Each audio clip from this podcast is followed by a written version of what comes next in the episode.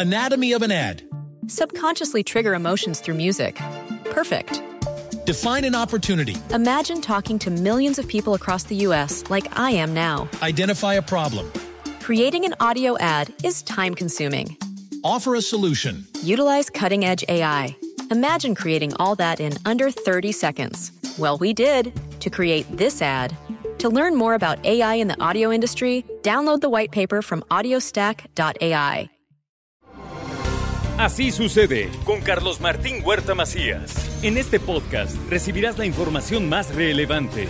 Un servicio de Asir Noticias. Mi querido Héctor, ¿cómo estás? Te saludo con el gusto de siempre. Gracias, Carlos. Pues muy emocionado escuchando aquí a todas las personas que comentan respecto a lo que pasa con el comercio electrónico y los chinos en, la, en los supermercados o en las tiendas en línea. Y quiero decirte un dato eh, interesante. Eh, para América Latina, el e-commerce con mayor visitas hasta el último registro en abril de 2023 fue Mercado Libre para América Latina. Después de ahí vienen los chinos con AliExpress. Mercado Libre, ¿que es de dónde? Argentina. ¿Son argentinos los de Mercado Libre? Sí, argentinos, si, si no me equivoco, ¿eh? Sí. Este, eh, y después de ahí viene AliExpress y al último Amazon, ¿no?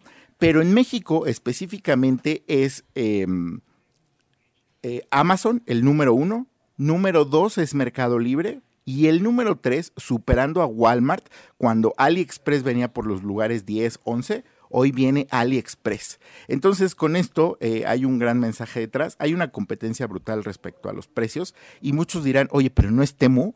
¿No? Este, este nuevo comercio en línea. Y muchos también se preguntan, ¿cómo te va a costar algo 30 pesos que viaja de tan lejos? Ni siquiera te cuesta el envío. ¿Cómo lo hacen, no? En realidad ellos están haciendo una estrategia de adquisición de datos que no es otra cosa más que registrar los comportamientos de los internautas o de los usuarios digitales. Y a través de esto ellos pueden tomar mejores decisiones sobre dónde invertir, qué invertir, cuáles son los intereses de los mexicanos, los productos y que en dado caso la posibilidad de todo lo que ellos puedan estar adquiriendo. Súmale a eso que ahora eh, eh, grandes compañías como en este momento hablamos de Temu, eh, están utilizando inteligencia artificial para detectar los comportamientos que tú tienes frente a la tienda.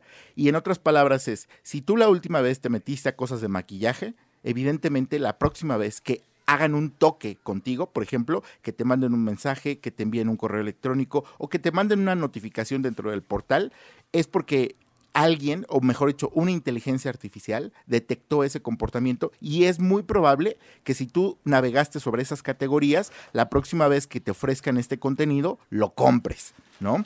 Entonces, pues bueno, estos son, son, son mensajes que a quien no se haya subido al comercio electrónico, pues evidentemente hoy la gente está comprando mucho por Internet, tan así que existen plataformas que están ofreciendo eh, meses sin intereses sin tarjeta de crédito, porque muchos no están bancarizados, están ofreciendo... Eh, eh, no meses sin intereses, pero parcialidades en los pagos.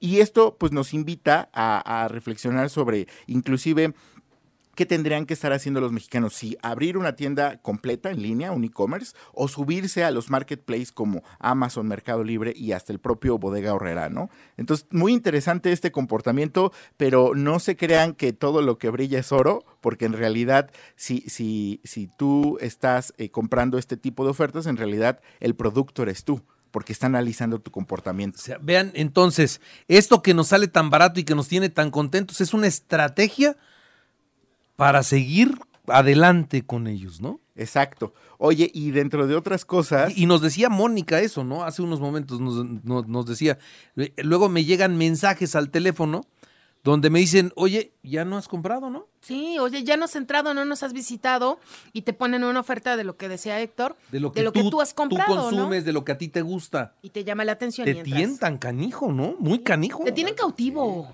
Te tienen, sí, los precios están muy buenos y, y solamente te aparece lo que probablemente a ti te interese dentro de miles de productos que tiene. Qué maravilla, caray. Está cañón. Es una estrategia que les va a dar todavía a ellos más dividendos. Entonces, no es que nos den barato, es que nosotros les estamos poniendo en bandeja de plata la información que ellos necesitan para el futuro. Completamente. Y dicen en inglés, data is the new oil. los datos, los comportamientos es el nuevo petróleo de este siglo. Antes se decía la información es poder, sigue siendo. Exacto. Sigue siendo, ¿no? La información es poder. Vista así desde el negocio, vea usted nada más lo que significa. Exacto. Está cañón. Pero bueno, oye, Banjico fue víctima de la inteligencia artificial. Eh, clonaron la voz este, de, de, de, Victoria Rodríguez, la gobernadora central, y rolaron un video este, pidiéndole, invitando a la gente a adquirir créditos, préstamos y demás. Y entonces hasta que hicieron público el, el que esto era un video hecho con inteligencia artificial la gobernadora del Banco de México, clonada por la, por la inteligencia artificial, haciendo una serie de. diciendo una serie de cosas. Qué, qué barbaridad. Y con esto eh, eh, me voy al siguiente tema, Carlos, porque fíjate que en el Foro Económico Mundial, uno de los temas principales no solamente fue la discusión sobre la inteligencia artificial, sino las fake news. Eh, el tema de la desinformación está muy en boga y eh, lo decía Bill Gates recientemente en, esta cumbre. Em, así como los microchips ayudaron a que nuestra eh, humanidad evolucionara y fuera más eficiente, y ayudó a los buenos, también ayudó a los malos. Hoy la inteligencia artificial también va a ayudar a los malos. Y por eso es muy importante, en la medida de lo posible, y que son cosas de las que se platican, que todo el contenido que llegue a nuestras manos, a nuestros dispositivos móviles, sea analizado con la mayor cautela antes de compartirlo. Hay una política muy estricta en Facebook en donde si tú estás compartiendo un artículo que tiene antigüedad, te advierte y le advierte a quien lo está leyendo. Hay organizaciones a nivel mundial que ayudan a verificar que el contenido de, la noticia o de, lo, de la información que tú estás compartiendo es verídico o no. E inclusive eh, hoy eh, la inteligencia artificial OpenAI ha declarado eh, en el Foro Económico Mundial que durante las elecciones, porque históricamente va a ser donde más de 4 mil millones de personas acudan este año a, a, las urnas, durante estas elecciones no se podrá utilizar ChatGPT y DALI que es el generador de imágenes, para recrear personajes políticos y al mismo tiempo para influir en las campañas. Y por otro lado, Google dice, oye, está bien, eh, yo no lo voy a prohibir, pero sí voy a hacer una declaratoria frente a las imágenes que hayan sido generadas en mi plataforma, que fueron generadas para campañas políticas, pero con inteligencia artificial, ¿no? Entonces hay una pequeña declaración al respecto. El presidente de España y el presidente eh, Macron de Francia eh, pidieron que eh, sea importante la colaboración en la gobernanza, en la gobernanza de la inteligencia artificial, o sea que se implementen en la medida de lo posible y con alta velocidad políticas públicas que ayuden al desarrollo de esta tecnología, porque si bien es cierto, nuevamente el impulsor de la inteligencia artificial, el, el CEO de OpenAI, dice es tan poderoso que no sabemos lo que va a pasar es en su momento, como decían respecto a la revolución industrial, Hoy la gente lo que está diciendo, pues sí, pero esa revolución era con máquinas, con algo palpable, con algo este, medible. La inteligencia artificial no. ¿No? Entonces son los grandes retos y dentro de esto, pues quiero decirte que los países, digo muy breve el resumen que traigo preparado, que los países con más desarrollo económico van a ser los países con más impacto laboralmente por la inteligencia artificial van a sufrir en sus, en sus puestos eh, que, donde son ocupados muchos de los humanos. Y también surge un nuevo concepto, Carlos, habíamos platicado de la...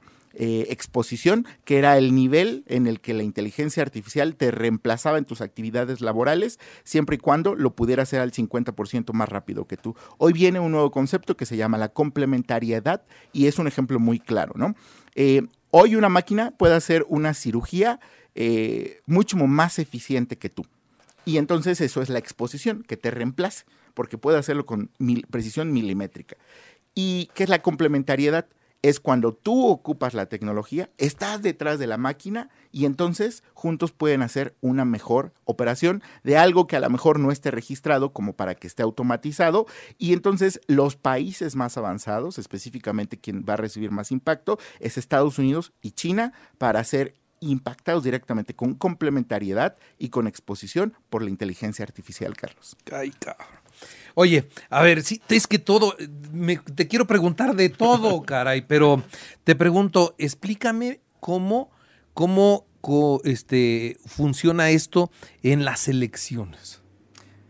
Pues funciona de dos formas, Carlos. Desde hacer un discurso, en menos de un minuto, un discurso de varias páginas, hasta, eh, por ejemplo, si tú no tienes tiempo para estar grabando al candidato, en teoría podrías clonar su voz para que diga los eh, mensajes dentro de las redes sociales, pero al mismo tiempo hoy hay una tecnología que se llama deepfake, bueno, ya lleva tiempo en el mercado y puedes clonar eh, completamente sus rasgos fisiológicos para que simule ser él sin que sea él. ¿no? Entonces puede ayudar a eficientar tareas como estar grabando este tipo de discursos o videos. Evidentemente todo debe de ser eh, este, eh, verificado y pues no debe de ser utilizado con, malas intenciones. Pero bueno, va a agilizar mucho ese tema de producciones audiovisuales, por así decirlo. Muy bien, pues mi querido Héctor, te agradezco mucho mucho que estés aquí con nosotros. Es, es, impresionante todo lo que sabes y todo lo que está pasando en el, en el mundo, porque sí, sí, este, avanza y avanza, pero mucho, mucho, mucho, muy, muy rápido. Gracias, Carlos. Gracias a ti, Héctor López, con nosotros todos los miércoles. Y la verdad es que es un, es un enorme lujo tener a Héctor López colaborando en Así Sucede. Muchas gracias. Así sucede con Carlos Martín Huerta Macías. La información más relevante, ahora en podcast. Sigue disfrutando de iHeartRadio. Anatomy of an ad. Subconsciously trigger emotions through music. Perfect. Define an opportunity. Imagine talking to millions of people across the U.S. like I am now. Identify a problem. Creating an audio ad is time consuming. Offer a solution. Utilize cutting edge AI. Imagine creating all that in under 30 seconds. Well, we did to create this ad. To learn more about AI in the audio industry, download the white paper from audiostack.ai.